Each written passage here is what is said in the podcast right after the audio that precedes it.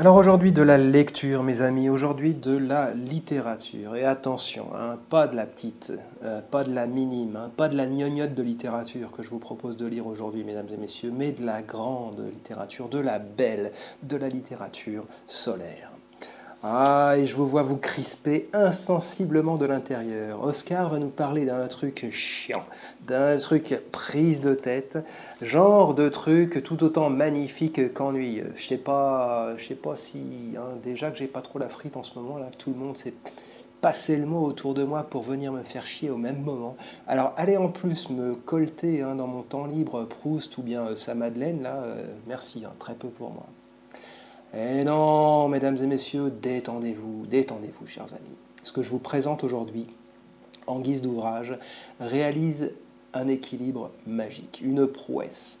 La prouesse de réunir dans un même objet, dans un même livre, la profondeur du propos, la facilité euh, de l'écriture et le caractère ludique de l'écriture, le côté divertissant et dépaysant, des éléments euh, très précis de connaissance assez pointus, du suspense, et puis de la variété des sujets abordés, enfin tout ceci enrobé, on ne sait comment, dans une unité qui n'en est pas vraiment une. C'est un bouquin euh, dont je vais vous parler tellement inclassable qu'il dépassait même son auteur, qui ne savait plus quoi en faire, euh, qui l'embarrassait beaucoup d'ailleurs, et qui savait plus quelle place lui donner dans l'ensemble de son œuvre. Claude Lévi-Strauss, mesdames et messieurs, fait paraître Triste Tropique en 1955. Et le succès, le succès est immédiat. L'Académie Goncourt s'excuse de ne pas pouvoir lui décerner le prix. Eh oui. Et pourquoi euh, ne peut pas lui décerner un prix? Bah Parce que c'est pas un roman. Voilà. C'est pas, pas un roman, donc on peut pas, puisque le prix Goncourt, ça récompense les romans. Bon, c'est pas grave. Hein. D'ailleurs, on ne sait pas très bien ce que c'est que Triste Tropique, à la vérité. Ben oui. Euh, Wikipédia parle de récit ethnologique. Bon, alors si vous voulez, hein, les gars, pourquoi pas.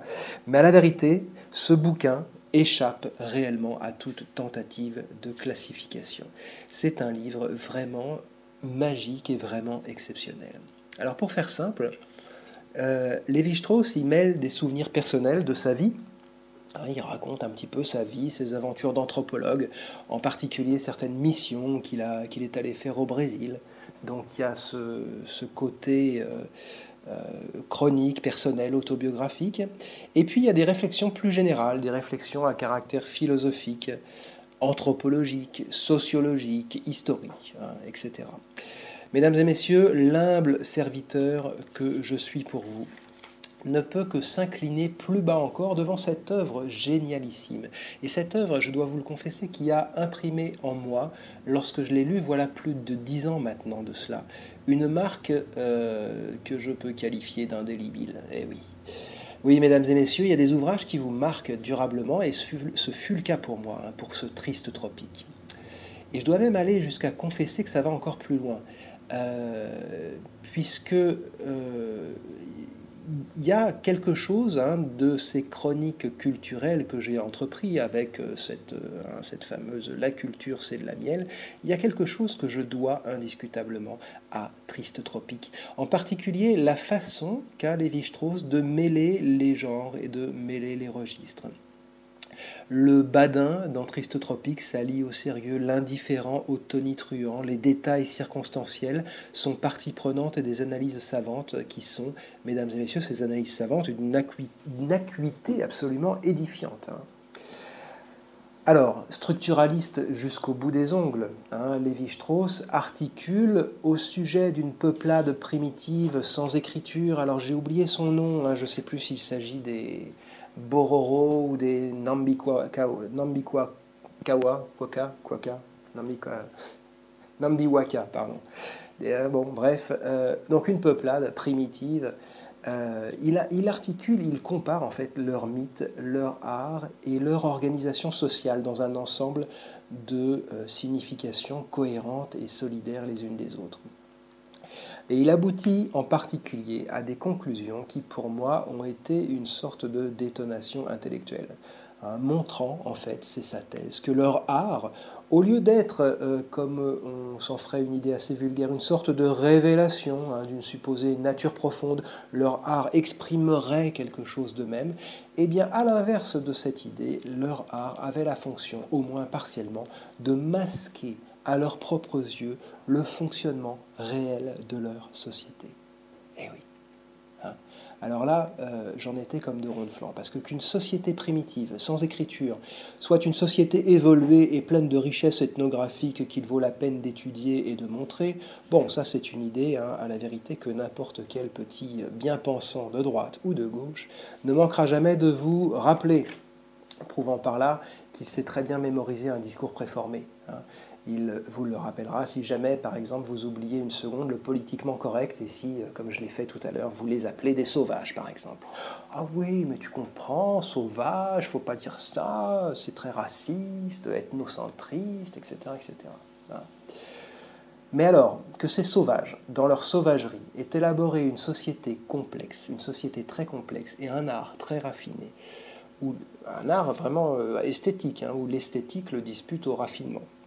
Et que comble de tout cela, cet art dont la fonction, loin d'être un effet de dévoilement de la beauté hein, ou d'une supposée vérité, cet art loin d'exprimer une vérité ou de révéler quelque chose, soit tout le contraire, soit par essence une activité trompeuse, une activité de divertissement mais trompeuse, voilà qui ne manque pas de rappeler très soudainement ces sauvages et de les, rappeler à notre, bon, à notre bon souvenir et de les rapprocher de nous-mêmes. Hein. Qu'est-ce, mesdames et messieurs, qu'Hollywood, si ce n'est une activité euh, fascinante, divertissante et trompeuse? Bah oui, mesdames et messieurs, la culture, c'est de la miel. Et la miel, ça a toute une palette de vertus, et puis notamment, ça colle un peu à la figure, le miel. Triste Tropique, c'est un bouquin que quiconque se pique de lecture, de culture, devrait avoir lu. Euh, il y a jusqu'à la fin, la fin, que, qu'il y a des discontinuités. Il passe du coq à l'âne, il saute de, La fin, je la trouve absolument magique, bien qu'elle soit en apparence moins intéressante, parce qu'elle a en apparence rien à voir avec ce qui précède. Et elle relate la fin, euh, plusieurs chapitres de la fin, je ne sais plus exactement combien. En fait, tout ce que je vous dis là, ça s'est tellement imprimé dans ma tête que je vous en parle même de mémoire de ce bouquin. Je ne l'ai même pas sous la main en vous en parlant. La fin, euh, ça relate une errance qu'il a eue, une errance peu productive à la vérité, quand il était au Pakistan. Alors il raconte qu'il prend des trains, etc. Puis il observe, quoi.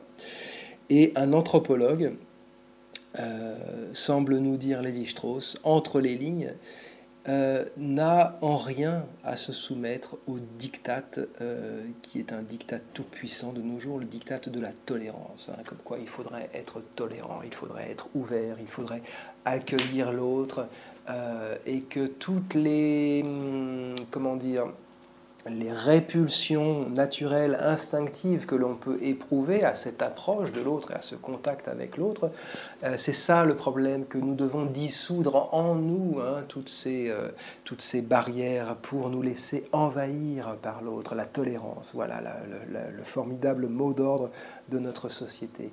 Eh bien, Lévi-Strauss n'était pas du tout quelqu'un de tolérant, mesdames et messieurs, il n'était pas non plus quelqu'un d'intolérant. Et en fait, la vertu de tout euh, ce bouquin, Triste Tropique, et en particulier des derniers chapitres, c'est de sortir de ce dilemme absolument absurde, absolument abétissant, hein, qui veut qu'on soit sommé de choisir. Est-ce qu'on est tolérant ou est-ce qu'on est intolérant? Eh bien non, ça n'est pas ça, mesdames et messieurs. Ça n'est pas entre ces deux alternatives aussi stupides l'une que l'autre que l'on a à choisir, lorsqu'on est anthropologue en tout cas. Lorsqu'on est anthropologue, c'est une connaissance l'on vise, ce qui n'a rien à voir avec une tolérance, c'est tout autre chose. Et c'est ce que Lévi-Strauss essaye de définir, c'est ce que Lévi-Strauss nous expose, c'est la science de Lévi-Strauss, euh, l'anthropologie, la connaissance des sociétés humaines, et c'est aussi ce qui précède à sa, ce qui préside, pardon, à sa façon de voir le monde, à sa façon de sentir le monde, d'appréhender le monde. Un anthropologue, mesdames et messieurs, ça n'est pas un saint, c'est une toute autre activité, l'anthropologie. Mesdames et messieurs, c'était Oscar Galapagos et euh, je vous le dis encore une fois, au cas où vous ne vous en souviendriez plus, la culture, c'est de la miel, alors gardez-vous-en.